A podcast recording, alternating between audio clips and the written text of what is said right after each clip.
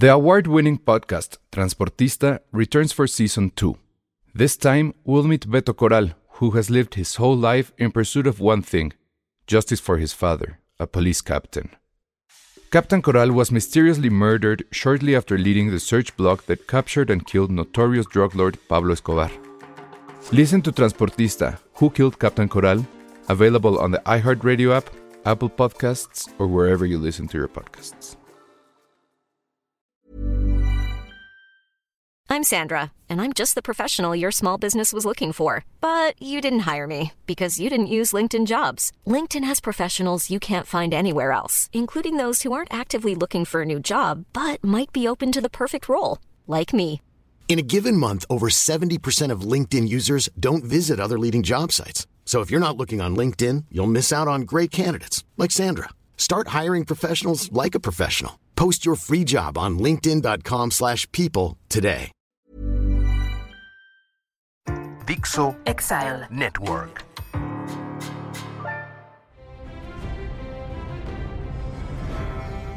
Hola a todos, bienvenidos a Dragonsteria, el único podcast dedicado a The House of the Dragon y en el cual vamos a admitir algo muy fuerte. Somos el único podcast de cine donde House Targaryen debería apellidarse Garza García o Garza Sada porque sí están bien Monterrey de sus incestos, ¿eh? Cañón. La neta, la neta sí, se ve que tampoco se bañan, no tienen mucha agua, entonces sí está muy, está muy regio esos Targaryens, ¿eh? Entonces, este episodio, el número 4 de la, de la temporada, pues sí, tuvo ahí sus momentos bastante candentes, muy a la Golden Choice, a la Golden Channel. Creo que sí estuvieron ahí como de llegaron a, bueno, no, sí, se dieron con todo, pero lo que veías en la tele o lo que vimos en el episodio, pues sí era muy de, bueno, no sé tú, Ale, porque eres chica y eres un poco más joven, pero la neta sí como all millennial que soy, la neta yo sí esperaba que fueran como las 11, 11 y media en Golden Channel, porque pasaban sus, sus películas porno y pues a falta de internet en tu cuarto o de tu computadora personal, pues hola Golden Channel Choice. Y no me acuerdo cómo se llamaba esta serie que, esta serie de películas que eran porno, eran como softcore, pues eran como leve, pero tenían ¿Serie? un nombre. Ajá, era, o sea, era como una, no es que fuera una serie, sí eran películas, pero eran parte de un serial. Pero no me acuerdo cómo se llamaba. Si Uy, alguien no, nacido a mediados o finales de los 80 y sabe de lo que hablo, avísenme porque ti- tiene un nombre, era algo así como Sexy Girls o Candy Girls o Cold Girls, no me acuerdo, pero sí tenían un nombre. Entonces, Golden Girls. de- no, no, no, tenían otro nombre. Ahorita lo voy a, lo voy a investigar tantito. Pero pues sí, ese es nuestro segundo episodio de Dragonsteria. Gracias a todos por habernos escuchado en el primero. Estamos en podcast, vamos, pueden escucharnos en Spotify o en Apple Podcast, vernos en vivo los domingos nueve y media, más o menos, después de que termina el episodio. Y como lo dijimos en el, en el primero, en el piloto, realmente aquí no vamos a clavarnos tantos que si el libro, que si las referencias.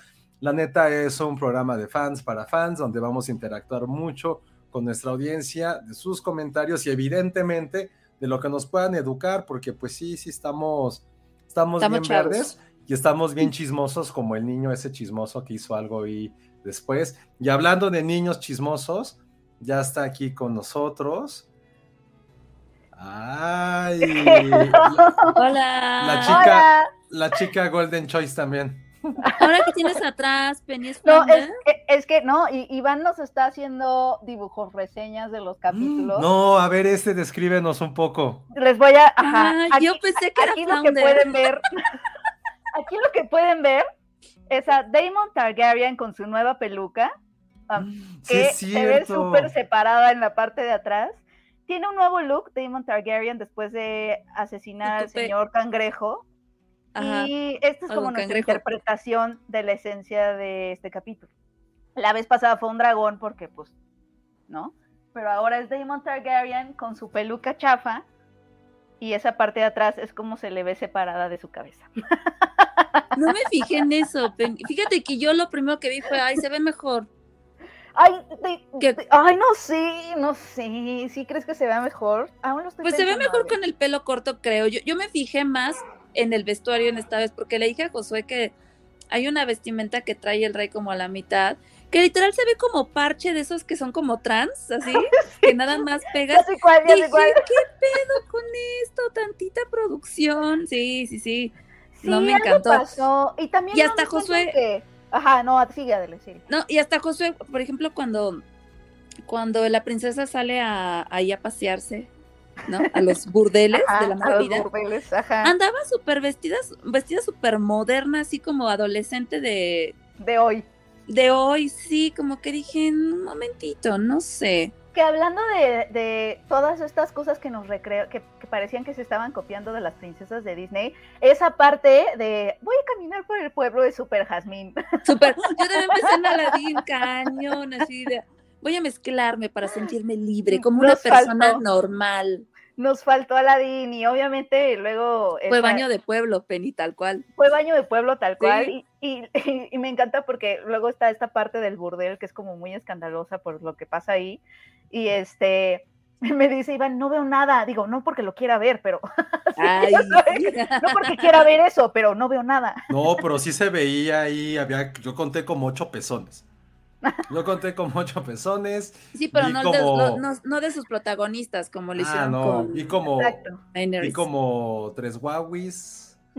Sí, sí había de repente así de... Huawei. y ya Sí. sabíamos que había supertensión sexual entre el tío y la sobrina No mames, sí. pero Sí, ya sabíamos.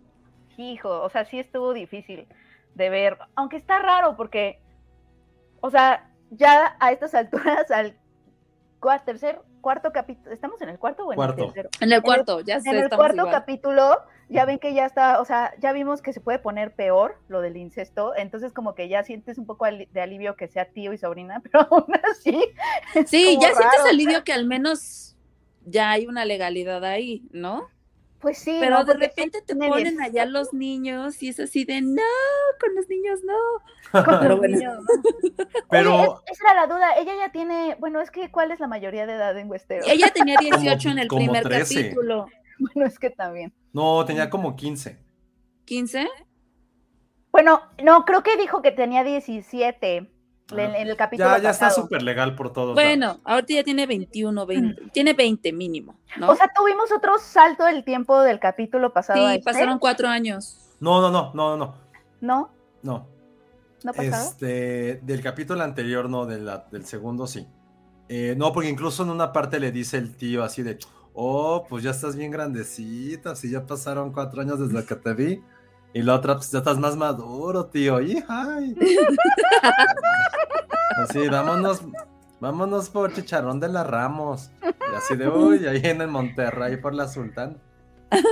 Hice el peor acento regio, lo siento, pero entendieron el punto, entendieron el punto. Es que antes de que llegaras, Penny, estaban diciendo que, que, que los Targaryen sí son bien de Monterrey. Entonces, Ah, pues no queremos sí. alimentar los clichés y los estereotipos, pero pues, pues sí, pues sí, de hecho, de hecho sí eran ellos. Iban después de ver a Intocable, fue cuando en su baño de pueblos porque iban a ver a Intocable, ah, iban a tener un show de multimedios y traía una, de hecho esta, la princesa no, no estaba vestida, Ale, como una chica moderna, abajo traía una playera de rayados y tío traía algo de tigres, entonces, pues sí, No sí estaban ahí queriendo darse darse con todo. Pero antes, antes de analizar el capítulo, doy las gracias a un semitocayo, Rafael Josué Martínez Hidalgo, que probablemente sea de mi edad un poquito más grande o quizá más chico, porque justamente lo que les decía de este serial de películas porno se llamaba The Red Shoe Diaries o el diario del zapato rojo. Evidente, eso era lo que, eso era el porno que teníamos nosotros, los que no teníamos un celular inteligente, teníamos un modem que se conectaba de Ajá, ajá. y eso era lo que Y que ibas veíamos bajando la foto así, ¿no? y eso fue lo que me recordó un poquito este episodio que la neta estuvo estuvo interesante. Justo ahorita que decían acerca de pues un poquito de que había niños, así empieza el episodio de Rhaenyra teniendo que conseguir o le tenían que presentar un esposo. Pasan el desfile de hombres poderosos de Westeros. Que sigue siendo un poco Jazmín. Eh, Es que, bueno, eso sí, no Cañón. sé, ustedes saben porque ustedes son las chicas Sí, Disney, es yo no. Es Este- este episodio fue escena. Ajá. El pasado fue Brave. No. El pasado no, fue todo ha Brave. sido Brave. Sí, pero sí tenía, habíamos encontrado de Brave, habíamos empezado, de la Sirenita, ¿no? Este, De Brave, la Sirenita, Jasmine. Jasmine, ¿quién nos falta? Este. Ese también volvió a ser un poco Brave con esta onda de los de los pretendientes Ah, formados. también pasa en Brave, ah, claro. sí, que pasa sí, en Brave, justito. Eh, um, Sí. Obviamente está, es súper obvio que en King's Landing no se vive un ambiente familiar, o sea, ¿no? O sea, como la decadencia absoluta. Todo es como un gran burdel, ¿no? Así te lo presentan, como este, sí, sí, sí, como sí. que todo el pueblo es como Como que todo el tiempo están Gomorra, o- fornicando todos, todo el tiempo, Sí, ¿no? sí, no sí. ves como a las familias o gente pues, normal, Normal. normal. normal, sí. O a lo mejor es esa parte de King's Landing que es como, no sé, El bajo mundo, ¿no? el bajo mundo, ajá. Sí, pero eso está bueno ahorita que llegamos, porque justo hay unos comentarios que decían de esa escena, ¿no? Que ahí como un morrito todo enclenque, todo así como seguramente eran sus novios de secundaria. Y está el bully que los empieza a chingar y de repente, eso sí estuvo muy como de pelea de secundaria, de qué puto, pues qué, qué me ves, órale, pues vas. Nada más que aquí pues sí se agarran espadazos. Pero me encanta eso de, ay, vámonos. Eso estuvo bueno, porque sí fue Sí. como muy como cosa de secundaria, ¿no? Así de qué, pues qué, pues qué, órale. total. Y las mujeres así de, ay, estos güeyes, vámonos. Sí, así, ya, ya, vámonos. vámonos. Que también Huele a el- hormonas y acné. En el torneo, ¿no? Como de que también hubo un caballero al que lo mataron y fue como, ah, Ajá. ok. Que, que eso creo que está bueno como también está representada esta fuerza bruta masculina muy primitiva y estúpida, que te lleva a consecuencias de que el morrito esté todo enclenque, pues mata al bully que, será, que era como el triple de tamaño y el triple de peso, que ese estuvo, la neta, ese estuvo bueno. Y de ahí pues ya viene como toda la parte de los dragones, llega el tío con el nuevo look que sí, no había visto, dice Penny, que tiene como ahí su, Ahorita una a muy mala peluca. Que saben a mí quién se me figuró un poquito Damon con ese look. Ah, Como a Devon, Damon. a Davon Sawa, o Davon Sawa, Davon, Ah, no sé cómo, claro, ajá. en Stan, Sí. como Ah, si estuviera sí, en Stan. sí, sí, sí, sí. O sea, faltaba que era- faltaba como que sube, como la del, la del bebito Fiu Fiu, pero faltó que estuvieran cantando esa y Damon así con su nueva caballero hubiera salido cantando así y echándole madres a, a Eminem. Entonces ahí está, el nuevo Stan, pues llega, llega con el rey, que sí, ah, claro, también tiene razón Nora. Nora anda muy efectiva hoy. Dice, a mí me recordó un poco a Draco Malfoy. Sí, ¿Sí?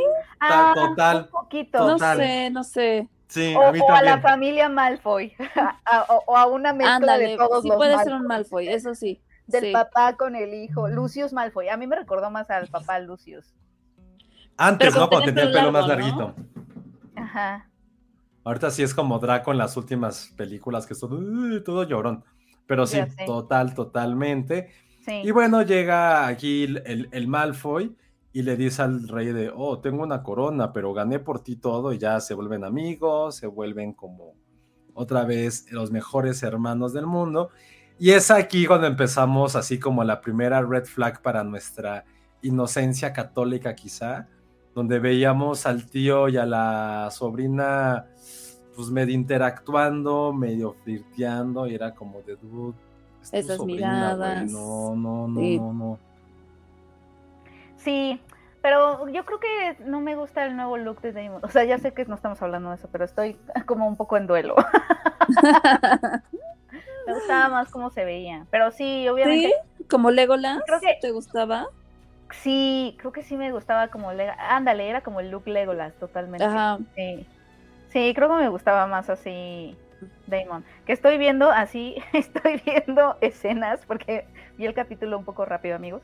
Este, y estoy ahorita, tengo mi compu aquí abajo y estoy viendo escenas. Este. Y ese, o sea, no se ve nada. O sea, sí quisiera ver un poco más. Sí se fueron como muy, o sea, a la oscuridad absoluta cuando, no sé si fue a propósito, cuando estaban Damon y, y Rhaenyra en el burdel, ellos interactuando, obviamente, porque de todo lo demás sí vimos pezones y así, como... Sí, de ellos no. Pero sí estaba súper oscuro el asunto. Ahorita lo estoy volviendo a ver.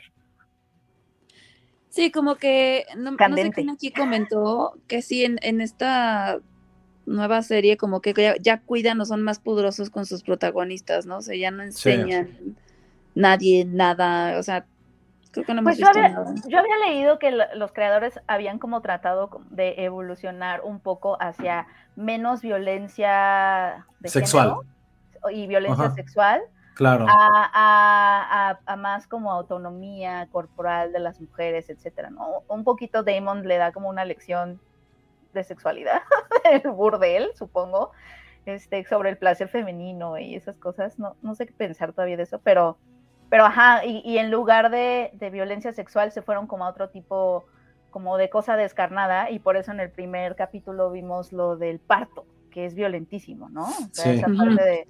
Claro. Que, que es, que es como, y lo, y lo describen como el campo de batalla de las mujeres, y como que están tratando de ir un poco hacia allá. Al menos yo había leído que esa era, que esa había sido la intención. La idea. Bueno, oigan, y justo en esta, en esta escena de cuando está el tío ahí como medio ligando ya, hay algo que a mí me gustó, pero quiero ver como su punto de vista femenino, porque la interacción entre la, re- la reina, iba a decir, la reina y Daenerys, y Daenerys, ¿eh? y to- todos los nombres son como con vocales, es a la E, a, Ajá. a E, Bueno, E, entre la reina y y- Rhaenyra, me Ajá. gustó mucho esa interacción cuando ya prácticamente como que se perdonan, porque saben el infierno que está atravesando el una, una y la otra. Y ya como que se van a agarrar la mano. Y a mí me gustó mucho esa interacción, pero no sé ustedes cómo la vieron. Más allá de que sea auténtica, si realmente sí se mostró como esta vulnerabilidad y al mismo tiempo como esta sororidad entre ambas, diciendo, güey, estamos atrapadas en este puto mundo dominado por dragones y hombres. No sé cómo vieron ustedes. Aparte que a mí lo particular me gustó mucho como toda esa plática. Pues empatía, ¿no? Al final la empatía te une.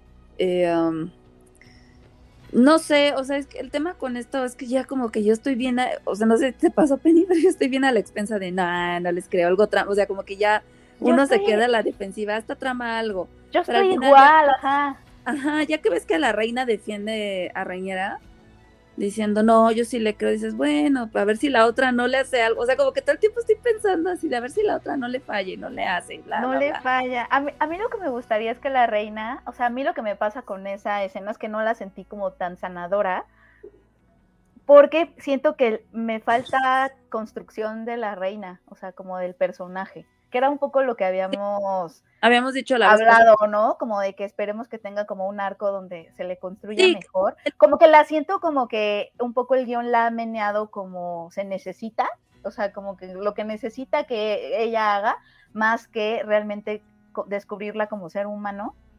Y, y, por ejemplo, en esta, es en, en esta, en este capítulo necesitaba que hubiera, que, que se reconciliaran. Luego necesitaba que, que, que se pelearan. O sea, como que eso siento a veces. Y me gustaría que, que la reina, si, si las van a plantear como una amistad femenina, me gustaría que la, que la construyeran igual que Rhaenyra, o sea, que no sea, que no sea el papel de la mejor amiga de la protagonista. Eso es lo que me pasa con la reina. Que Es que está la protagonista y siempre está la mejor amiga. No quiero que, la, que ese personaje sea, ay, la mejor amiga de la heroína, ¿sabes? Como que la construyan también para que justamente sientas esa amistad y la sientas eh, verdadera y la sientas fuerte. Ibas Sí. a decir algo, Ale.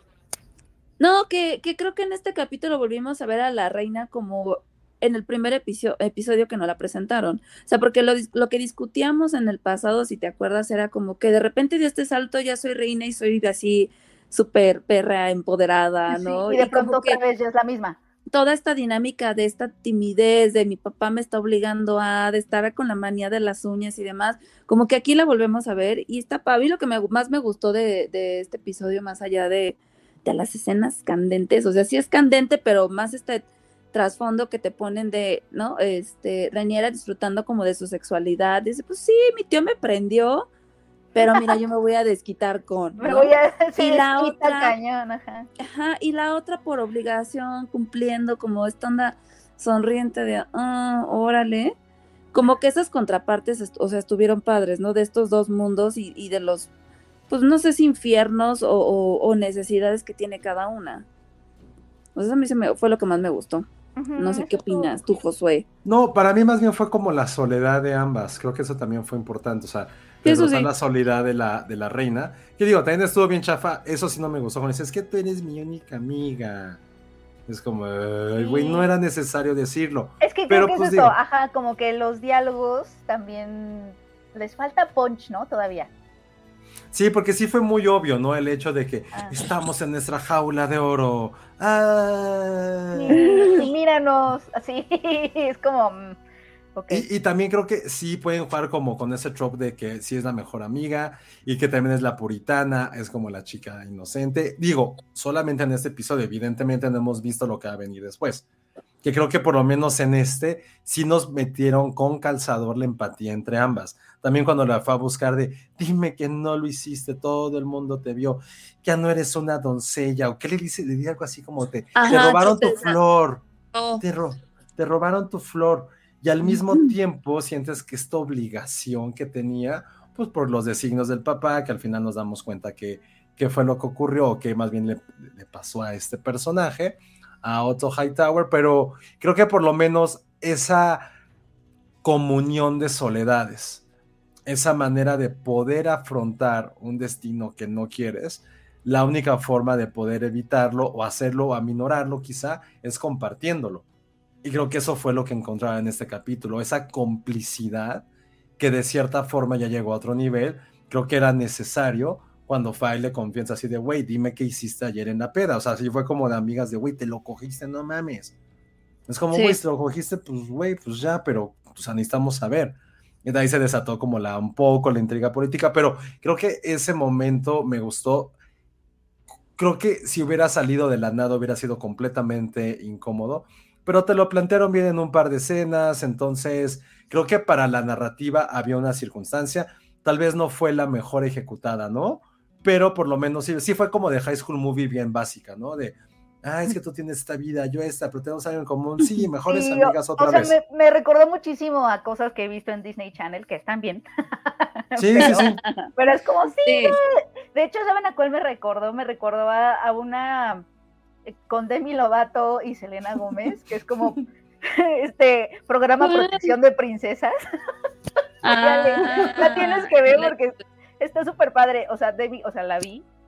Eh, Demi Lovato es una princesa así como de una isla hispana rara y está como bajo un programa de protección de testigos y la colocan en la casa de Selena Gómez, que es una casa, vive con su papá, así como en la costa, así una casa de, de clase media, etcétera, y tiene que, o sea, tiene que hacer como que es la prima, y van a la escuela juntas y todo, y pues obviamente es una historia de amistad, pero casi, casi así como dice Josué, sí, somos amigas para siempre, y sí, o sea, me recordó un poco a, a, A eso. a programas y es por lo mismo, es porque estos Game of Thrones, más bien a, a la reina la debería de sentir más pues más construida, menos Disney Channel y menos, o sea, en ese, en ese momento, porque obviamente nada de lo que vimos en este episodio es de Disney Channel, pero... Pero un poco, sí hay demasiada información. Pero creo que a lo mejor veamos qué pasa en los siguientes. Digo, ahorita como Sí, de hecho, ya leyendo varios comentarios, hay uno que, que donde hay uno, ahorita, ahorita se los digo que me gusta. Es que también, o sea, también yo creo que te quieren pintar esta onda de que la reina, pues es al final de cuentas una niña, ¿no?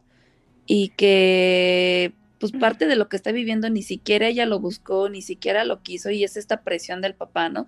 Yo al principio cuando reclamó, pensé que le estaba reclamando más por una onda del miedo de, puta, no se vaya a juntar esta con el tío, y entonces ahí sí me dan en la madre con el trono, y más Puede por ese lado que por su amistad. Pero insisto, siento que ando muy mal pensada con, con las dos. Con todo, pero es que Con todo. puede ser mal pensada, Ale. Todo, podemos pensar mal de todos. O sea, nos dice justo Ericito, es que de alguna manera Alice no quiere que su hijo sea rey, porque sabe que Rhaenyra ya es princesa, pero eso poco a poco se va a quebrar. Creo que justo cuando vayan a crecer los hijos, ella ya tenga como este papel ya más importante cuando muera el rey, que digo, va a morir evidentemente, creo que es cuando veremos realmente el, el- como el desarrollo Ya, completo. ya que se vaya ese rey, ese rey está ahí, pero ni está, ¿no? Es como... Le pusieron el rey AMLO, me gustó mucho El rey. cómo, lo, cómo le dijeron. Sí, pues yo tengo entendido que eh, vamos, lo que vamos a ver en esta historia es esta lucha civil Targaryen por el trono, ¿no? Y obviamente una parte importante es Rhaenyra y como esa facción y, quienes están como en el Team Rhaenyra y el otro team que seguramente va a ser eh, pues el, el que dicen que es el heredero o, las otras personas que creen que es el heredero, que es el hijo precisamente de Alicent. Eh, entonces, pues sí, me imagino que en algún momento, eh, esta es especulación mía, pero me imagino que en algún momento ellas dos iban a estar como en estos lugares contrarios. Em, es especulación mía porque no he leído el libro, pero se supone que sí estamos como de camino a esta gran guerra civil y, todo este tiempo que se supone que la serie va a abarcar. Eh, otra cosa que también se me hizo interesante y que creo que la serie es muy consciente de eso es esta doble moral porque cuando llega, después de lo que pasa en el burdel, y llegan y le chismean al papá, el papá o sea, el papá de Alicent, ven que le chismea al rey, oye, vieron a tu hija y a su tío, bla, bla. A, mí no me gusta el chisme, pero me contaron. Pero me contaron, y, y, por lo que están enojados, no es que ella estaba como dándose al tío, ¿no? Que no, eso no les importa porque ya vimos que no tienen problema con ese tipo de relaciones. Lo que les importa es que ella no se estaba portando como una princesa. O sea, X que sea su tío. Que no llegara a matrimonio. sí, exacto. Eso es lo que les preocupa. X, pero eso sí, Este, matrimonios con bebés, matrimonios, o sea, es esta decadencia y esta doble moral de, ah, lo que, te, lo, que les, lo que realmente les dolió es que tenga una vida sexual, ¿no? O sea, eso es. Es que sí está bien ojete, como René le dice a su papá, si yo fuera hombre, yo hubiera podido coger con todo mundo, claro, tener miles de hijos bastardos, y el papá todo así de, pero no, eres mujer, y es como de, chale, no, sí está bien feo. y ese final, el cuerpo, ajá. Sí, ese final ahí con el té de, mira, para que te ayude a deshacerte de todos los males que tengas, es como de madres, o sea, como el, como esa eh, pureza entre en, las mujeres era tan importante de, güey, no manches, si no, ya, si no eres virgen, pues no me sirves, o, ¿no? Este, no sé, como pierdes tu valor como mujer por no serlo, ¿no? O por no disfrutar tu vida sexual. Exacto, exactamente. cañón. Sí, es, sí, es como los, señores enojándose, ¿no? Porque, ay, esta escena me dio un poco de risa. Sí, porque los dos así escandalizados y, y, el papá así entra, monta en pantera, ¿no? Como de este chiste, esto es un chisme, es una mentira, mi hija nunca haría eso. O sea, como, y él, y él, y él acostándose con una niña, ¿no? O sea, es como, Sí, que eso también como que siempre ha sido esta parte de doble moral. Lo dicen perfectamente cuando se están peleando entre ellos. Es como, pues, ¿qué? Tú y yo lo hacíamos. Pues sí, güey, pero tenemos pito. Ellos no lo pueden hacer. Y fue como, ay, güey. Sí, sí, sí está bien feo. Y el doble rasero de que él se está acostando con la mejor amiga de su hija, que tiene la misma que su hija, pero ella sí, no, le parece, no, le parece del mundo. Pues no, porque al final es una, moneda, es una moneda de cambio su hija. Sí. Totalmente. Es su moneda de cambio. Le dice, güey, pues nada más es como para. Es que así es siempre. Y eso es Game of Thrones. Los hijos sirven para hacer alianzas y volverte más poderoso. Es para lo único que sirves. Y eso está cabrón. Aquí este, esta serie desde el capítulo 1 nos lo dijo. Las mujeres estamos para servir al hombre y traerles herederos. That's it. Y ya fue, cuando le dice esa frase también entre Alicent y es cuando es como de, ah, así de, ups, creo que no era con intención, pero toma la bitch. O sea, se lo dice, lo sacan ah, así de, de, chale. Y ya después de todo...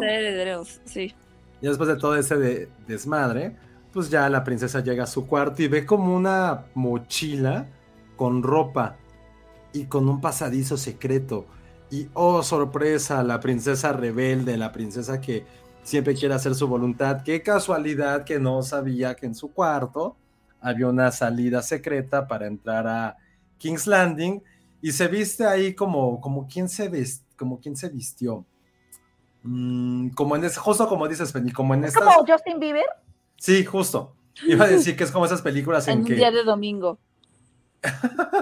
Pero sí, sería como Justin Bieber, Bieber circa cuando cantaba Baby Baby, que sería así como con su como con una chamarrita, sus skinny jeans y su, y su gorrita.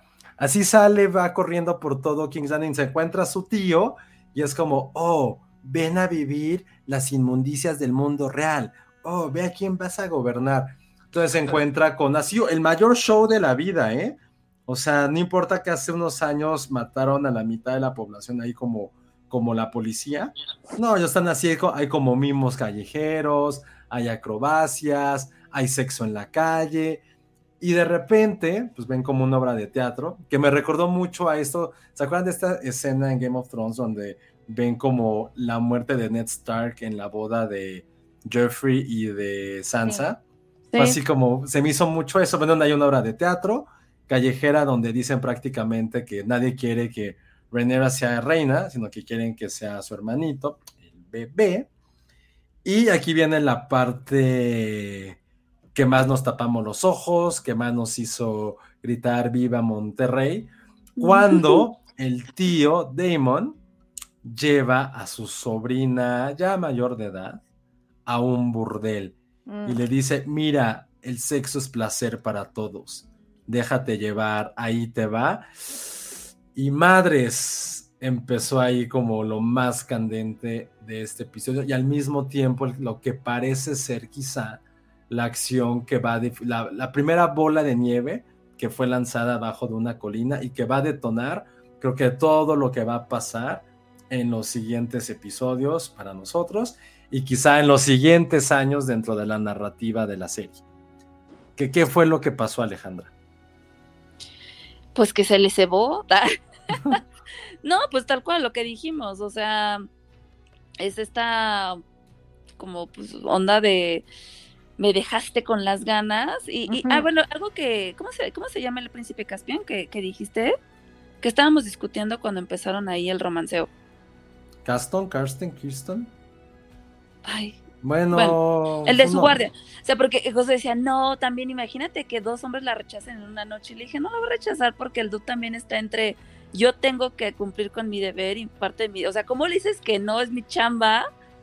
¿No? Este ahí fue cuando dije que yo ahí hice algunas cosillas, lamentablemente ya me spoileré algunas cosas, entonces como que sí me gustaría ver a dónde llega.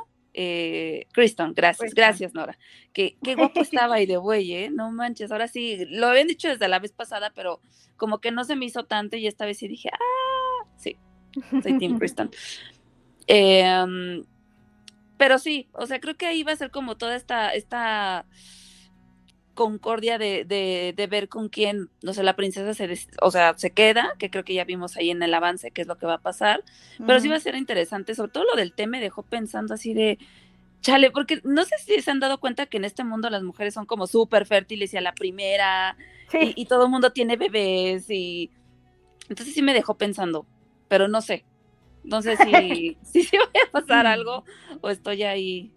O sea, sí, y ojalá también, es, o sea, ese matrimonio que se, o sea, se perfila, que va a llegar como a un matrimonio y que sí se va a tener que aliar con alguien en esta venida, ojalá también eso ayude a que se abra un poquito más el mundo que estamos viendo, ¿no? Porque sí siento que estamos siguiendo a tres personajes nada más. Y, y todavía no están como lo suficientemente maduros, digámoslo así, como para mantener, o sea, siento que sí, sí necesita crecer, pues, el mundo. O sea, no, no veo que nos podamos quedar con estos tres personajes a los que están como poniendo como principales eh, durante toda la temporada, durante toda la serie, incluso, ¿no? O sea, sí creo que sí tiene que irse ampliando un poquito como, como el mundo que, vamos conociendo, ¿no? No sé cómo lo ven ustedes. Sí, yo creo que sí pasará. si vamos a llegar a una guerra civil, yo supongo que Sí, porque aparte con este salto que vamos a ver, supuestamente, creo que el, próximo episodio ya es el último capítulo donde vamos a ver como a estos personajes, estos actores, porque después se viene este salto. Yo creo que también ahí los hijos de Alicent van a, van a tener su propio protagonismo. O sea, creo que ahí es donde vamos a empezar a, meternos con más personajes y creo que ahí puede como mejorar un poquito la serie. Que no, no estamos, ojo, no digo que esté mal, ¿eh? este, a mí me ha estado gustando mucho este capítulo, lo disfruté muchísimo, así fue de, ¡ah! ¿no? De estar gritando casi, casi. ¿De qué hacen? No. ¿Qué está pasando? Pero, ¿qué está pasando? ¿No? Digo, desde el principio, desde que te ponen al niño este ahí todo tontito queriendo la mano de la reina y tómala, no está tan tontito ahí, este, ganándole al grandulón. Pero sí, yo creo que ya a partir del, del, quinto episodio creo que vamos a ver muchas más cosas, mucho más personajes. Espero que sí desarrollen más el personaje de Alicent, porque sí, como dices Penny, creo que es el que con el que menos hemos em, empatizado en cierta manera, a pesar de que nos la pintan como, güey, pues está pobre, este, pues está ahí cumpliéndole al rey, se nota que no es feliz, ¿no?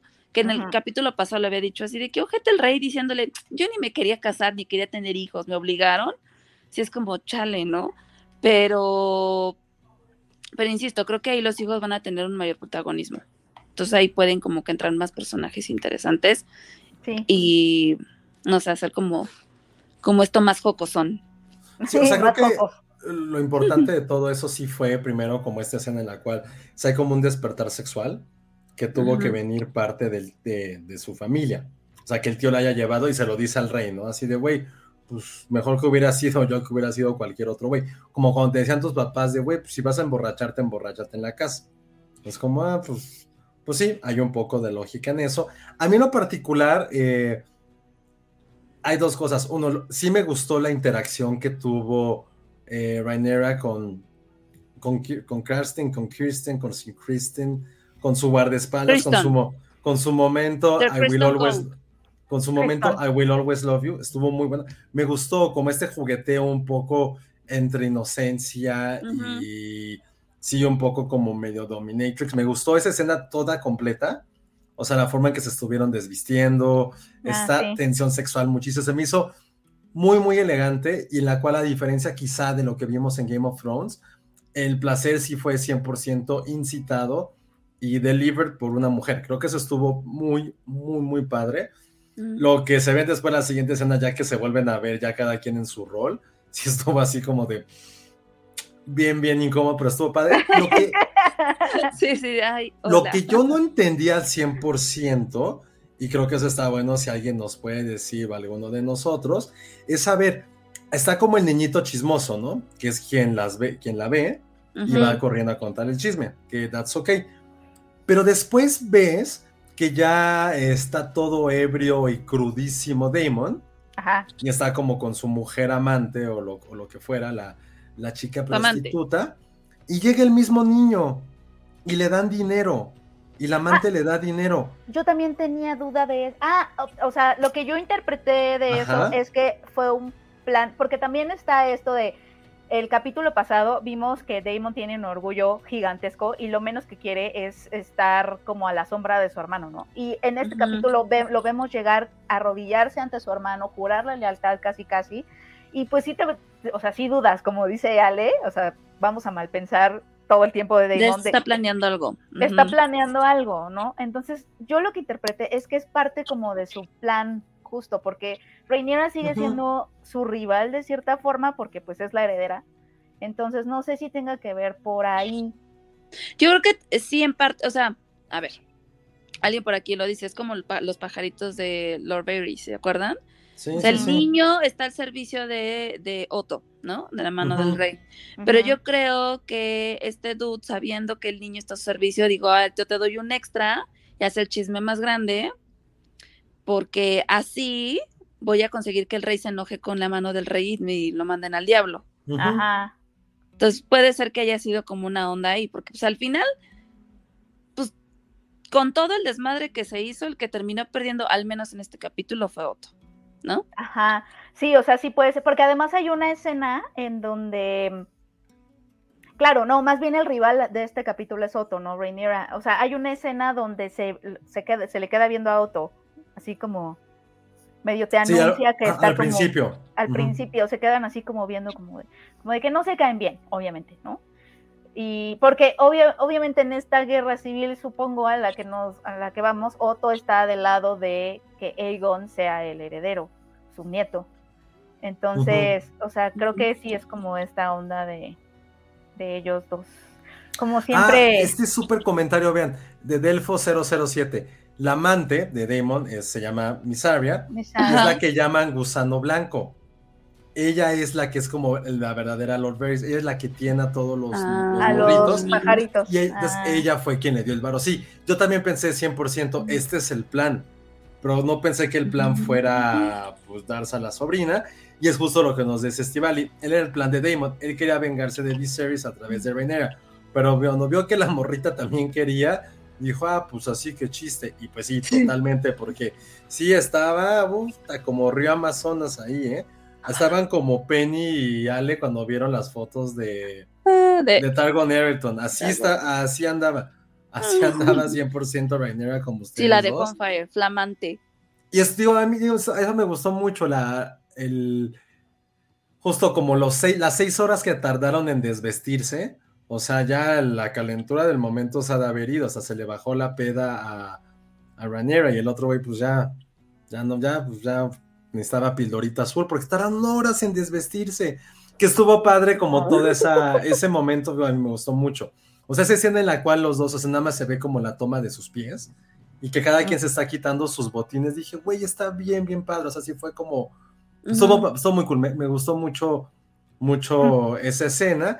Y ya después, ya sabiendo que sí fue como plan con maña, pues ya vemos que lo llevan directamente a un interrogatorio con, con el rey y su hermano y que pues prácticamente lo mandó al carajo. Al diablo, ajá. Pero justo cumplió su cometido de que este güey ya sabe, él ya sabe, o sea, Diamond sabe que no va a ser rey, pero se quiere chingar al hermano por no dejarlo ser rey. Exacto. Pero siento que tampoco, que sí quiera a su sobrina Yo también siento que sí la quiere. o más sea, allá sí, que sí sexualmente, quiere. siento que Ajá. sí la quiere. O sea, que Yo sí es su favorita, que sí quiere que Toyo vaya, vaya chido con ella y realmente no tiene la intención de lastimarla. no. Porque incluso se lo dice, se lo dice cuando está viendo la obra de teatro, así de, güey, escucha cómo la gente no te quiere, güey. O sea, ¿qué Mm. vas a hacer al respecto? O sea, como, ¿cuál, cuál es el plan? Y ella aplicó la, berrinchuda de, no, pues no me importa lo que la gente quiera, o sea, mi La papi me dio esto. eh, mm". Que a mí me gustó un poco que dijera eso, porque pues los comentarios, o sea, las razones que daban por las que no la querían era porque no tenía un pene. Ajá. Entonces me gusta que, que la respuesta de ella, ya- o sea, realmente no eran críticas constructivas como de, ay, no, no se ve que sea inteli- que- que inteligente y tenga buenas propuestas. O sea, esa no es la crítica de la gente. La crítica de la gente es que no tiene un pene. Entonces me gusta que ella haya contestado, ah, pues lo que ellos digan me vale. Sí, totalmente. Sí, ¿qué más podrías haber dicho, la neta? Ajá, o sea, tampoco eran como, como debates muy elevados. Sí, así de, no manches, ahorita mismo voy a hacer un plan aquí, vamos al Sí. burdel, nos Y sentamos ella y pues como de, lo que ellos piensen has no consequence, ¿no? O algo así dice. Ajá. Pero Y yo ya también después- siento que Damon sí la quiere. Sí, sí, sí, la quiere, hasta le regaló, digo, también escena un Ella dice que poco... siempre ella trae. Bueno, es que es obvio que ella está enamorada de él desde siempre. O sea, lo ve llegar y, le, y sonríe y se emociona y se alegra. Desde que vio el dragoncito estaba ahí toda. Y, y Oye. siempre está con su collar aquí así. de la, la, la. Pero también la, la reina, así con Damon. la reina la aplicó, pues es que así son ustedes los Targaryen, se casan entre, entre familia. Así La la aplicó aplicó. así la, la medio bitch. Que también no sé por qué a ella le molestaba tanto. O sea, realmente estaba preocupada de que eso afectaba las posibilidades de Rhaenyra. Yo digo que es porque le, le, le hizo así por lo del trono. Sí, ¿verdad? Yo digo, porque sea- el padre siempre le, de- desde el capítulo anterior le dijo que trataba de convencer al rey para que cambiara de here- heredero. Se lo dijo desde la vez pasada. Entonces yo creo que sí fue como un chino, man. imagínate, se me junta el, el heredero al trono y el segundo o el tercero el heredero al trono, pues como no manches, ¿no? Pues ya. Yo creo que en ese sentido fue así, porque eso de que todo el esfuerzo que hemos hecho tu padre y yo para conseguirte pretendientes, como, ay, sí, güey, ¿qué te importa a ti? Claro que no. Eso también me dio como. Yo, por, yo me iba por ese lado, pero eso es mi También mal no pensé. sé. Ajá, pues sí. Creo que con estas series hemos aprendido a mal pensar de todo y de todos. Sí, bueno, eso Game of Thrones Ujú. nos dio durante tantas temporadas. Y después de todo este embrollo, ya sí, ya manda a llamar al papá, a la hija, para, para regañarla y chingarla. Y la única forma en que pudo hacer es decirle, güey, ya tienes, ya, cállate, sí, cállate y te vas a casar con este güey que ya te elegí. No quiero ningún pedo y lo vas a hacer porque es tu pinche deber. Y ella sí Ajá. aplicó como la rebelde, pero estuvo bien que le dijo, va, güey, lo voy a hacer, pero primero tú, güey, haz tu Cumple chamba como también. Como Cumple rey. como rey, cabrón. Y checa quién te está metiendo tanta mierda en la cabeza. Y sé un rey, güey. Y madres, y le azota la puerta, se va a su cuarto, le escribe en su diario, y el otro güey, pues no le quedó de otra de, de una escena que también siento que no fue nada sutil. Ojo, sí tuvo como, va a tener sus consecuencias, pero creo, siento que sí fue muy como, muy in your face, que insisto, esto lo decimos Sí. porque no había ocurrido en las primeras temporadas de Game of Thrones. O sea, las acciones que pasaban no necesitaban casi como este subtítulo necesario siempre, ¿no? De te voy a correr, Otto, ¿Por porque qué? durante, porque aquí tengo la lista de lo que has hecho. Punto número uno. Hace tres años, cuando estaba haciendo esto, tú me Sí, no. dijiste, es como, eh, y después, dos años después, y el 5 de marzo no te gustó cómo me puse la corona. Entonces, Ajá. como le Sí. empezó a como a cantar las cosas que ya le había dicho, le habían, le habían dicho en el capítulo anterior a la reina. Todo el episodio lo estuvimos viendo. Su hija, Rhaenyra, se lo dice. Y él nada más como que parafrasea lo que le han dicho para correrlo. Creo que puede haber sido mucho más sutil. No lo que querramos ver, sino más bien la construcción de cómo está pasando. Y creo que hubiera sido como incluso más hiriente y fuerte para las consecuencias que va a tener. Pero para en pocas palabras, corre a Otto, le dice que sí ha sido muy fiel, que nunca podrá pagárselo, pero pues que muchas gracias, que pase con recursos humanos y probablemente le, le den la mitad de la liquidación. Y le quita su pin de, de Hand of the God, Hand of the King, perdón. God. Y creo que esa escena me gustó cuando se la quita, cómo es como, cómo lo presentan, cómo lo plantean, pero en sí la forma en que lo llevó ahí esa narrativa, creo que sí fue como, me estás dando lo que es muy obvio y no me estás dejando como a mí como espectador, como analizar eso o cómo interpretarlo. O sea, aquí no hay nada que interpretar. Fue como así, No, directo, pero sí o sea, este background de, de que este güey como que, ay, qué casualidad que en cinco días conseguiste esto y fue así, eso, o sea, como que te da ese contexto que dices, ah, no manches, pues sí, o sea, te ponen ese papel de inclusive tú dudar de él, ¿no? Y de decir, güey, sí, sí, sí, sí, está muy obvio, es demasiada casualidad, que creo que es lo único, sí, creo que le faltó ahí un poco, no sé, creo que en diálogos, este... Sí, construcción en- de En personajes. toda la sí. construcción en general, a lo mejor sí debió de haber sido diferente, pero al menos nos dio ese contexto de decir, ah, no mames, o sea, ya había otro, ya había otras cosas de en contexto, ¿no? O sea, desde el abuelito, este tú de anda ma- maquinando ahí todo para ser la tercera persona más poderosa, porque se lo dice, o sea, es la tercera persona más poderosa del reino y lo conseguiste en cinco días, o sea, ya no confío en ti, ¿sabes? Ya no confío en tu juicio. Entonces creo No, que y por ese lado, Y aparte en escenas anteriores, cuando le da la noticia, que creo que sí es una noticia que, que sí estuvo como llena de metáforas de, oye, güey, pues vieron a tu hija con su tío en un mm, burdel. Y pues ya te imaginarás qué pasó, ¿no? El otro güey, no, dime, dime, dime por dónde se lo metió. ¿qué? Como, güey, señor, relájese un chingo. Pero en esa escena incluso ya le dice, estás enfermo de poder, has hecho todo lo que quieras para tomar mi reino y me pusiste a tu hija. Es como, güey, ya lo sabemos. O sea, no me digas lo que hemos podido percibir e interpretamos en los primeros tres episodios de esta serie. O sea, no me salgas con eso. Y Sí. después cuando lo corre se lo vuelve a repetir Sí. y es como de, ay, güey, iba todo tan bien. Sí, o sea, creo que tienen que trabajar mucho como en esos diálogos, en esas cosas. O sea, el diálogo no era exposition antes, o sea, era parte de la construcción de los personajes. Entonces, eso, eso a mí también me está saltando. Bueno, me ha saltado desde el principio que está como muy telegrafiada toda, ¿no? Te quiere decir todo el tiempo todo, te quiere explicar todo, este, como que hace mucho énfasis en eh, lo que quieres, lo que quiere que te lleves, ¿no? Como espectador.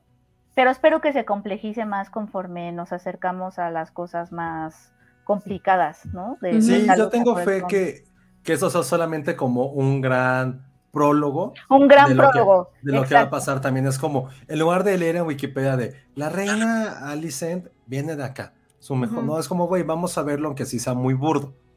Sí, O sea, creo que lo único que como que pedimos es, espero no sea que sí sea. no sea como este arjonismo, ¿no? De que se acuerdan que veías en los, en los videos de Arjona lo que decía la letra, y era como el güey en el taxi, ¿no? Es como, y le vi la entrepierna y se ve a Arjona viéndole la entrepierna y es como, y llegamos a su casa y se ve que llegan a su casa, es como, güey, no o sea, me estás Me subtitulando estás tu enseñando canción. todo lo que estamos viendo. Exacto, y aquí creo que está pasando el arjonismo. El arjonismo.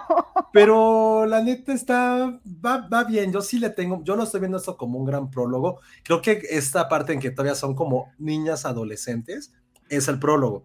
Y ya creo que el último capítulo, el siguiente capítulo es ya el último de, de estas actrices. Y ya cuando entren las verdaderas o las grandes o como las querramos llamar, pues ya tenemos como todo ese antecedente para realmente ver las intrigas, los trancazos y lo que estamos por aquí por ver, que es cuando ya los dragones realmente y los Targaryen se empiezan a destruir por dentro. Creo que eso es lo padre que vamos a ver. Yo lo quiero, o a lo mejor soy muy inocente y sigo pecando de aquel niño que veía Golden Choice y creía que todo era Sara real. Entonces, a lo mejor estoy pecando de eso, pero la neta me gustó. Ahora sí, a ver, Penny, ¿cuál fue tu escena favorita del episodio? Mm, yo Piénsala, creo. Yo creo que mi escena favorita sí fue el foreplay entre, entre Sir Kristen, sí es Sir Kristen, sí, y Rhaenyra.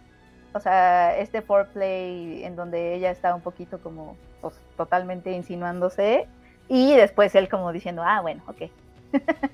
Sí, porque también se nota como la inocencia en él. Así Sí. de, sí quiero y no, pero bueno, está bien. Ay, es mi chamba, pues ni pedo, ni modo. A meter digo que no, Claro, pero si le digo que sí. claro, ajá. Me dio, me dio super iu eso de que la reina estaba en su cama y seguro eran las 3 de la 2 de la mañana y el rey quiere solicita tu presencia. Iu, señor. Ay, no. ¿Y por qué no duermen juntos? O sea, Eso no es sí película de los años 30. No, pero es que ves que eso sí sucedía en la Edad Media. Tenían los, los reyes tenían sus cuartos por separado y más bien se visitaban. Y nada más, nada más les, el rey cuando se le antojaba le, mar- le- Ajá. a Manda a llamar a la reina. Ajá. Se Y ya. visitan. Y ya. Pero sí sí. tenían como su cuarto, que yo creo que es algo, una, una tradición del medievo que creo que podríamos adoptar. O sea, a mí me gusta que cada quien tenga su cuarto y tengas tu espacio y te visitas. Creo que, no sé por qué eso se perdió, eso me parecía muy inteligente. Ay, pues Bueno, la- pues ahorita que vas a iniciar tu vida conyugal ante los ojos de Dios, Penny, puedes plantear esa idea. No, pero tiene una razón de ser. Las casas ya no son tan grandes como Ya antes. no son tan grandes, sí. Pues ni modo. Sí, no. A menos Pero que mande a, Iván a dormir a la sala. O no. Si eso Ah, pasara, Penny, ¿con quién se duerme Kevin? conmigo. Ya no te necesito, hombre. Sí, mándalo, mándalo a la sala. Conmigo, es mi bebé, mi bebé y yo. Mm. Ay, no, está encima de mí. O sea, sí, a, a Iván sí le da espacio, pero a mí no, a mí está todo el tiempo aquí. Hmm. Ay, no. Y Patterson, Patterson, ¿a quién le da menos espacio? Se dormiría conmigo. Ah, A dormir. ah para Sí. dormir busca a Josué. Sí, Ah. 100%. Sí, se dormiría conmigo. Mm, Eh. Nada más para comer y para jugar. Para jugar y para comer. mm. No, aparte como yo me despierto más tarde, se quedaría ahí. Ah, ya. O sea, llego a la oficina y lo primero que hace es traerme un juguete. Ay, no. Y es- Déjame sentar y me Esto estoy así de no, son las 7 de la noche. Ay, Kevin también, también me la aplica porque los, los gatitos son, ¿cómo se llama? Crepusculares. Entonces, se, activan cuando, cuando se mete el sol y cuando sale. Entonces, prácticamente es la noche y la madrugada. Entonces, yo- y nosotros vamos terminando de trabajar como a las 7, 8 y él se va despertando así como, "Mm, perfecto, ¿cuál es el plan? Y nosotros. Oye, pero, pero siento que Kevin sería muy útil como en algo medieval, porque no sé si vieron ese, bueno, en la escena en la cual ya después de, de coger el rey y la reina, había ratas en el cuarto. Había Sí. ratas en el, Horrible. Eso ¿cómo se llama? Yo no podría dormir ahí. De hecho, ¿sabes en dónde históricamente se, este, se tienen gatos? Porque justo por eso y desde la Edad Media, en Escocia, en los destiladeros, es tradición tener gatitos. Justo por eso, porque como estás trabajando con granos de cebada o de lo que sea, las ratas o la- los ratones van y se las comen. Entonces es como una gran tradición que tengas gatitos, porque su trabajo es justo cuidar pues el destiladero. Mm. Su trabajo es chingar a las ratas, pues. Destilería. Iván aquí me está corrigiendo mis palabras. Ah, gracias, destilería. Sí.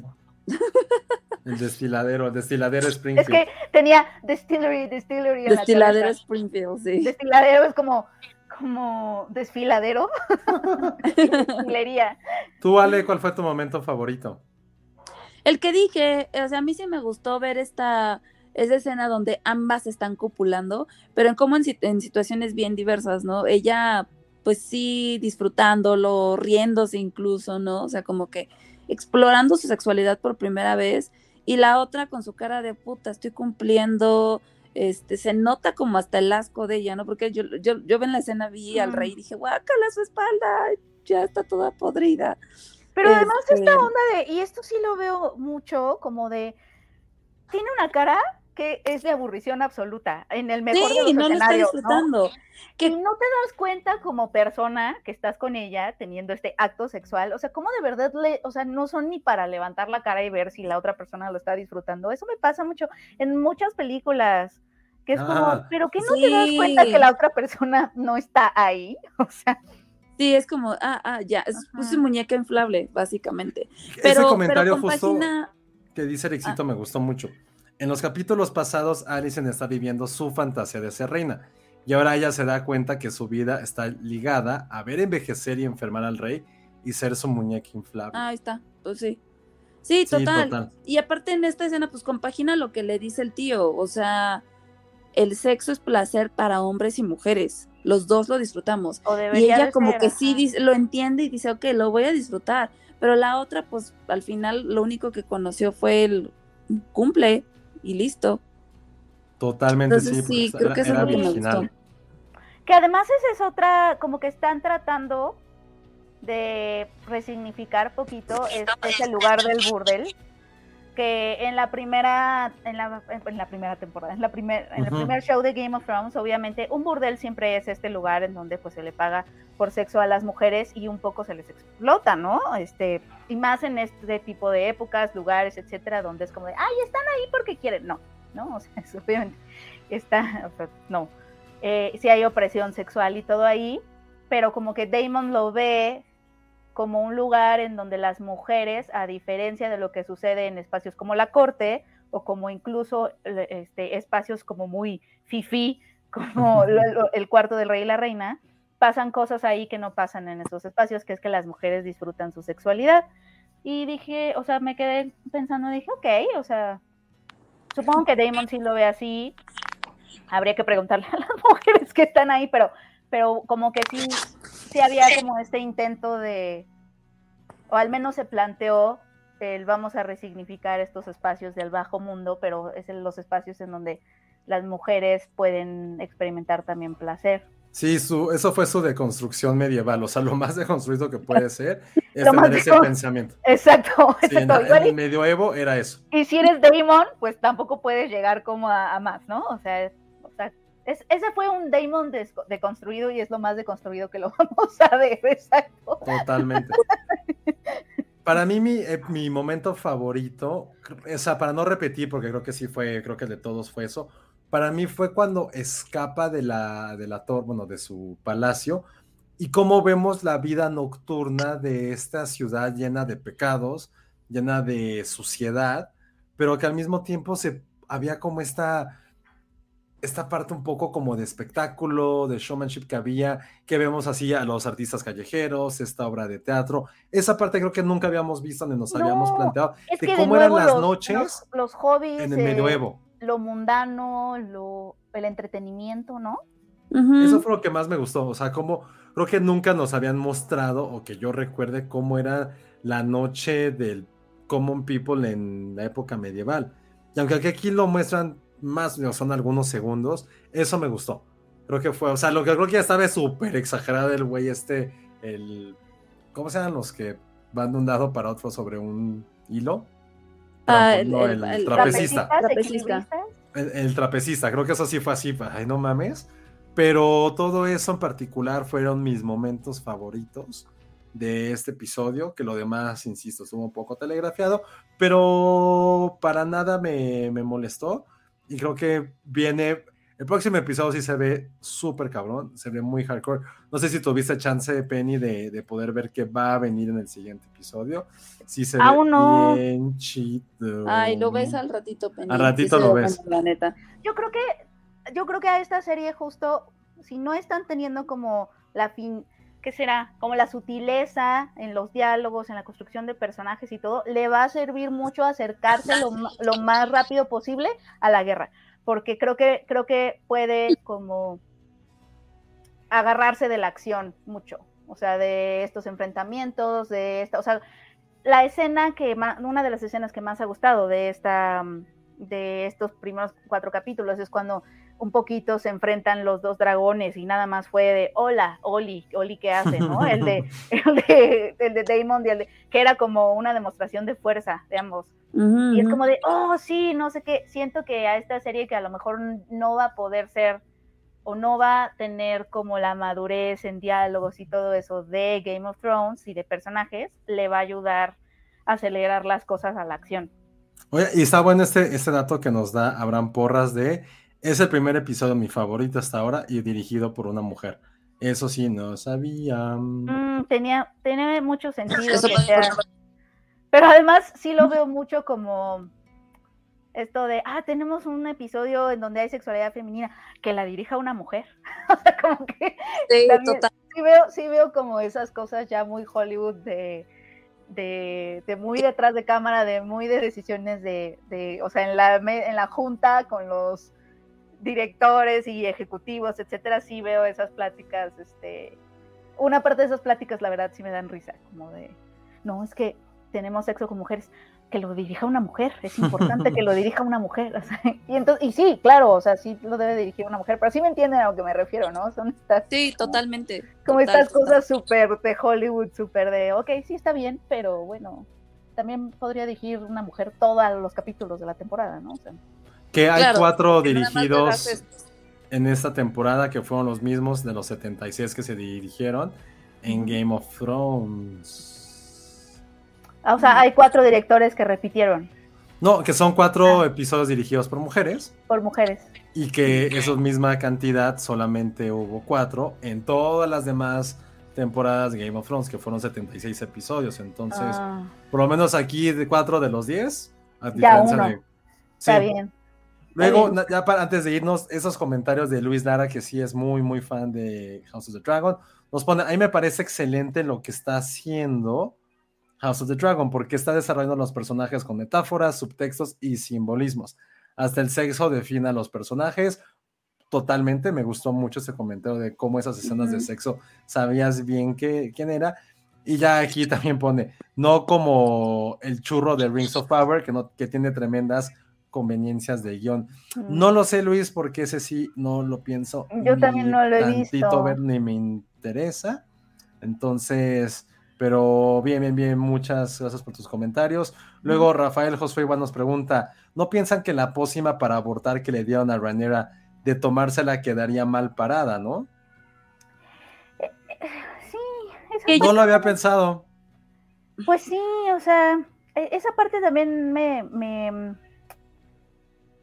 Sí. yo no sé, es que yo también con la pócima pensé, ¿sí se la estará mandando a su papá? Porque es un, entonces no te creí, hija. Sí, ajá, yo también me quedé pensando como, entonces no le creyó. O le creyó más al tío, no sé. o le creyó más al tío, ajá. O sea, si se la toma mal, si no se la toma... ¿Qué? Un riesgo. Te arriesgas. Fue como de, bueno, no... Sí, yo tampoco entendí muy bien esa, esa parte, la verdad. A lo mejor si era como una última prueba de, güey, no te creo, pero vas a seguir jugando mi juego y no puedes llegar embarazada a casarte con tu primo, que es su primo, sobrino o algo así. Es su, ¿O su tío? primo, creo. Es su tío o sobrino ahora con el que se va a casar, entonces. No, es su primo, según yo. Es primo, sí, ya estamos. Como primo, primo segundo, ¿no? Es primo. Sí, es como, ajá, como que están relacionados porque tienen sangre valiria y no sé qué, pero no. Sí. Luego nos escribe alguien que puso su nombre en griego y según yo es Karina Alejandra. Karina Alejandra. No sé. Dice, vi el Dragonsteria pasado y necesitan darle tiempo a la serie. Estos personajes que están ahora son los que serán cabezas de las familias en guerra. aún faltan muchos personajes. Es como si al capítulo 3 de Game of, de Game of Thrones quisieran que Jon Snow matara al Rey Walker. Falta mucho, señores. Sí, fue lo que ya No, dijimos. lo-. Pero justo, justo lo dijimos, pero también dijimos que, eh, o sea, no se trata como de números y no se trata como de, se trata de la forma en la que cuentas un capítulo. O sea, no estamos, no estamos, o sea, se puede analizar un capítulo en sí mismo como una unidad. O sea, no necesitamos, eh, para cierto análisis de narrativa, no necesitas a lo mejor ver toda la serie para saber si un capítulo está bien escrito o no está bien escrito. O sea, no, eh, y a mí, o sea, creo que lo comenté, a mi, a mi forma, o sea, mi forma de pensar es que la forma en que están escribiendo esta historia es mucho de trama y no tanto de construcción de, personajes, ajá. O sea, la, la- la ra- o sea, justo el punto es esto, de, te están diciendo, te están queriendo decir las cosas con diálogos en lugar de con lo que ves, ¿no? Con lo, cómo, cómo ves a los personajes interactuar, el mundo, etcétera, sino que te lo está teniendo, te lo tienen que explicar con diálogos, lo que quieren, lo que piensan. Y justamente en Game of Thrones nadie decía lo que realmente quería, nadie decía lo que realmente pensaba. Hablaban No. como, eh, o sea, no sabes si creerle lo que dijo, lo que no dijo. Y aquí Como que sí, todo el mundo aquí es mucho de, de todo. de claro, no, y, dicen algo y lo tienes que leer medio entre líneas y eso era lo que estaba padre y eso es lo que creo que le falta esta temporada. Claro que hay que, que sí, puede ser que evolucione, eso sí lo dijimos, como de, de puede ser que sí vaya mejorando y conforme los escritores le hayan agarrado más como la onda a sus propios personajes y por eso decíamos que hay muchas series que también empiezan como con con titubeos y así, y por eso muchos de los pilotos no son buenos, porque sí, la verdad es que sí hay chance de que tú como escritor o showrunner, etcétera, empieces a agarrarle pues el Ritmo ritmo, a tu serie, ajá, y puedas evolucionar, que creo que eso es lo, lo que tenemos fe, porque si no ya lo hubiéramos dejado de ver. Sí, Sí. totalmente. Y este, también creo que algo que no le damos como suficiente crédito es si es la, es lo estético que es la serie. O sea, por ejemplo, ahorita me encantó la escena final de la, bueno, de las escenas finales de la, del pasado, cuando ya se ve que saliendo de la cueva con el güey está arrastrando. O sea, ya partido a la mitad de esa escena está increíble. Y ahorita, por ejemplo, hubo como una transición en la cual se ve como a Damon fuera de foco y de repente como que se aleja la cámara y lo empieza a enfocar y es como, güey, qué, qué estética, y qué bonita. Hay muchas escenas que está pasando en House of the Dragon, entonces creo que esa parte muy estética, aunque también hay momentos de la serie en la cual sí el CGI está por los suelos, pero por lo menos tratan de compensar con fotografías y, y una toma, y tomas en serio, de verdad, están muy, muy, muy bien realizadas, entonces eso, eso me gustó mucho. Y luego este comentario de Fer Rosas. Team Raneris que yo soy, fui y siempre seré Team Penny. Ay, Fer, gracias. Casa de los ponchos. La casa de los ponchos, la casa de los gatos, del chocotorro. Ay, mi- mi- oye, mi, mi escudo, un chocotorro. Y ya para, para antes de irnos, me encanta este comentario porque sí, ya, ya es tarde. Muchas gracias a todos que nos estuvieron viendo. Sabemos que también es un horario complicado, pero muchas, muchas gracias. Ahorita ya Ale y Penny van a, van a dormir casi inmediatamente, estoy seguro. Yo todavía tengo ahí cosas que hacer del trabajo, pero me encanta este comentario de Lolo Petit. Lo malo de domingo es que no podrás desvelarte porque mañana es lunes, excepto Otto Hightower que mañana no trabaja. Increíble. Oye, sí lo despidieron de su trabajo. Sí, oye, por sí. Bueno, no. Oye, pero eso va a hacer que el rey tenga problemas con su reina, ¿no? Porque pues es el papá. Ok. Pues y sí. después con su nieto. Sí, por eso que- creo que ya estamos empezando a ver realmente las tramas. Ya vimos este prólogo, ya vimos como la presentación de personajes y yo espero que ya el próximo capítulo realmente arranque absolutamente todo.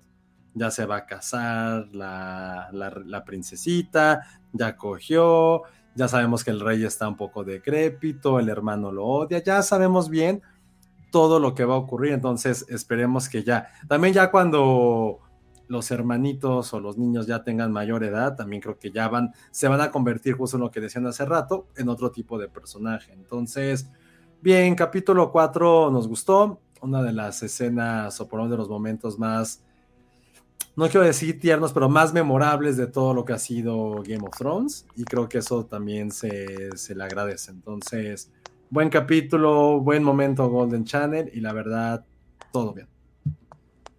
Bien. Golden bien. Channel, el capítulo Golden Channel me gusta. Pre- pregúntale Iván que si él veía Golden Channel cuando era adolescente, te va a decir que sí. Creo que una vez ya le pregunté, no me acuerdo qué fue lo que me contestó. Le voy a volver a preguntar. Sí, nada más dile la palabra, o sea, dile Red Shoe Diaries y graba su expresión, porque él sabrá de, si sabe de lo que es, va a hacer alguna expresión. Ok, Y si no sabe también, Red Shoe Diaries. Red Shoe Diaries. sí le voy a, sí le voy a preguntar. Y eso sabrás. Pues bien, Perfecto. estamos bien. Muy bien. Pues muchas gracias. Estamos bien, eh, Rhaenyra. Ahí vamos. Rhaenyra, todo. Ahí vamos, Ahí ahí vamos, ahí Ya quiero ver el que sigue. Ahí vamos, ahí vamos con la serie, ahí, ahí va la serie, está ahí, está casi ahí, está casi ahí. Le falta, le falta, pero, Falta, ahí pero vamos a estar. ahí vamos, ahí vamos. Vamos a estar. Y pues muchas gracias, Penny, Ale, yo también. Penny, tus redes. Eh, arroba Penny Oliva, los dejo con Damon Targaryen con su nuevo corte. Aquí está. Estos dibujos me los hace Iván cada vez que termina un episodio. Es su, re- es su interpretación de con lo que se Muy queda. bien. Su visión artística. Su visión artística de cada capítulo. Me gusta ver el próximo que haces, estuvo bien. El, el dragoncito estuvo chido. Sí, Del, estuvo temporada, padre. del episodio pasado. También, pues muchas gracias, Iván, por tu, por tu arte. Ale, Arroba Ale Kazagi. Nos vemos la próxima semana, amigos. yo soy arroba Josué Corro. Gracias, Penny, gracias, Ale. Váyanse a dormir. Y a toda la gente que nos estuvo conectado, recuerden que pueden escuchar este podcast todos los domingos, bueno, todos los lunes más bien, en Apple Podcast y Spotify, vernos en vivo acabando cada episodio. Y muchas gracias a todos, a- también a Vero que nos está editando este super podcast. Y nos vemos la próxima semana. Ahora sí, a dormir. Adiós, gracias. Adiós. Ay, no sé por qué no dije que la referencia de, de el affair entre Rhaenyra y Kristen es como la novela Amor en Custodia. ¿Ustedes sabían? Alguien, alguien nos dijo que era como, como el guardaespaldas. Sí, ándale. Amor en custodia. Amor en Custodia era de TV Azteca y había una onda con el guardaespaldas. Sí, es cierto, sí, es cierto. Lo digo, sí, el, es lo cierto. digo el próximo domingo. Sí, sí, Todavía sí. seguimos en vivo, así nos vamos a despedir de este Ah. episodio. Amor en Custodia, TV Azteca. Esto- eso, eso pasó. Eso ya se ha Bye. visto antes. Adiós.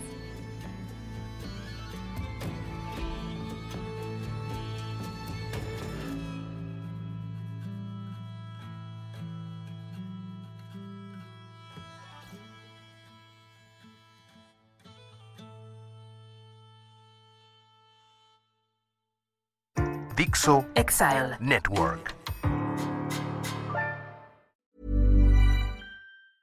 Hey, it's Paige DeSorbo from Giggly Squad. High quality fashion without the price tag. Say hello to Quince. I'm snagging high-end essentials like cozy cashmere sweaters, sleek leather jackets, fine jewelry, and so much more. With Quince being 50 to 80% less than similar brands. And they partner with factories that prioritize safe, ethical, and responsible manufacturing. I love that. Luxury quality within reach. Go to quince.com slash style to get free shipping and 365 day returns on your next order. Quince.com slash style.